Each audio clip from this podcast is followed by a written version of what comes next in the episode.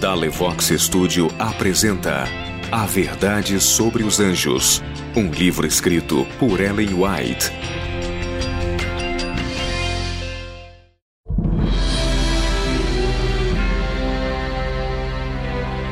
Capítulo 1 Os Anjos e Você Uma Visão Panorâmica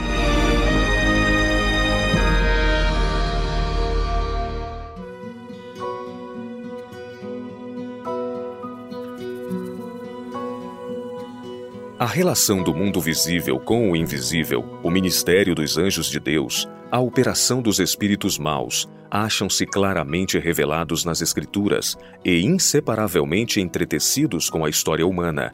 Antes da criação do homem, existiam anjos, pois quando os fundamentos da terra foram lançados, as estrelas da alva juntas alegremente cantavam, e todos os filhos de Deus rejubilavam.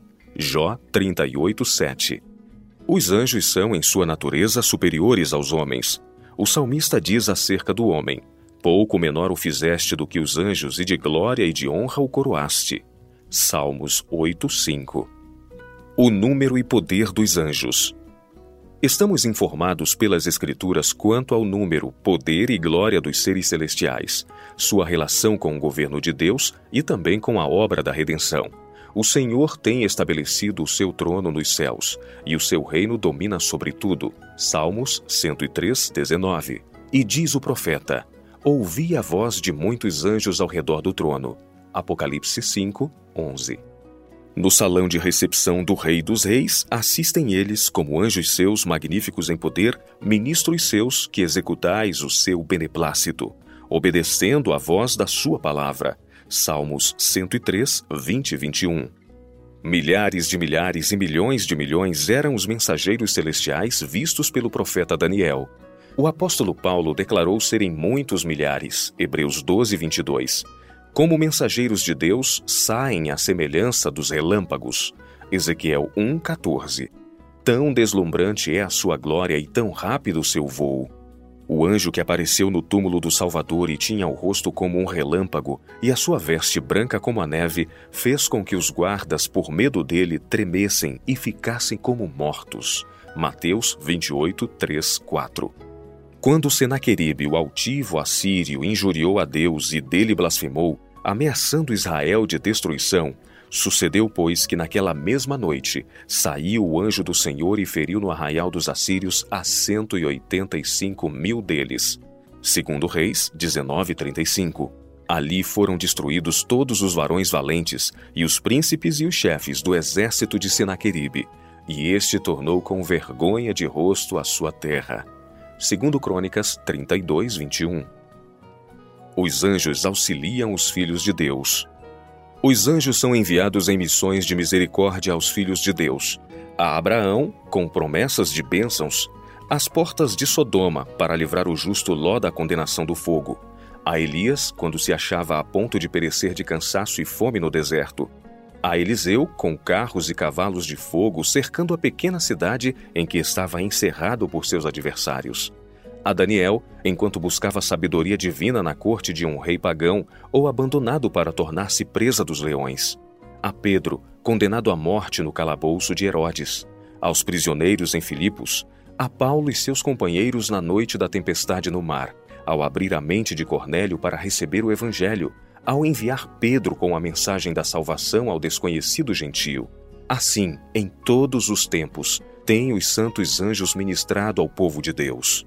Assim, ao povo de Deus, exposto ao poder enganador e vigilante malignidade do príncipe das trevas e em conflito com todas as forças do mal, é assegurada a incessante guarda dos seres celestiais. Tampouco é tal segurança dada sem necessidade.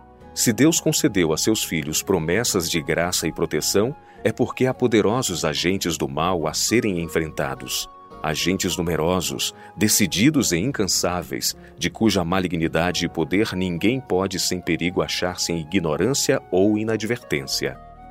Satanás e os anjos maus. Os espíritos maus, criados a princípio sem pecado, eram iguais em sua natureza, poder e glória aos seres santos que ora são os mensageiros de Deus. mas caídos pelo pecado, acham-se coligados para a desonra de Deus e destruição dos homens. Unidos com Satanás em sua rebelião e com ele expulsos do céu, têm, através de todas as eras que se sucederam, cooperado com ele em sua luta contra a autoridade divina. Somos informados nas Escrituras acerca de sua confederação e governo, suas várias ordens, inteligência e astúcia e de seus maus intuitos contra a paz e felicidade dos homens. Ninguém se acha em maior perigo da influência dos espíritos maus do que aqueles que, apesar dos testemunhos diretos e amplos das Escrituras, negam a existência e operação do diabo e seus anjos. Enquanto estivermos em ignorância no que respeita a seus ardis, tem ele vantagem quase inconcebível. Muitos dão atenção às suas sugestões, supondo, entretanto, estar seguindo os ditames de sua própria sabedoria. É por isso que, aproximando-nos do final do tempo, quando Satanás deverá trabalhar com o máximo poder para enganar e destruir, espalha ele por toda a parte a crença de que não existe. É sua política ocultar-se a si mesmo e agir às escondidas. É porque se mascarou com consumada habilidade que tão amplamente se faz pergunta: existe realmente tal ser?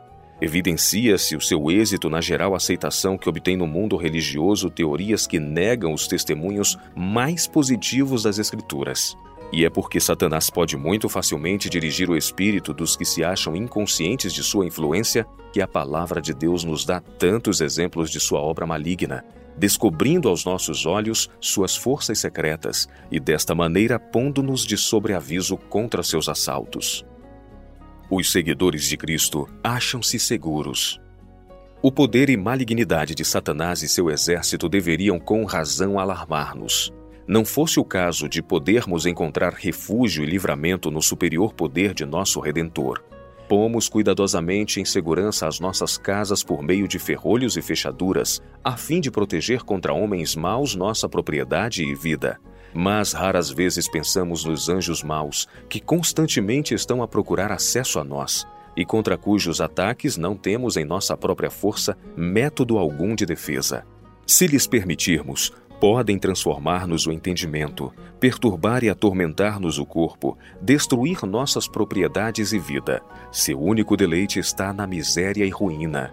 Terrível é a condição dos que resistem às reivindicações divinas, cedendo às tentações de Satanás, até que Deus os abandone ao governo dos espíritos maus. Mas os que seguem a Cristo estão sempre seguros sob sua proteção. Anjos magníficos em poder são enviados do céu para protegê-los. O maligno não pode romper a guarda que Deus pôs em redor de seu povo.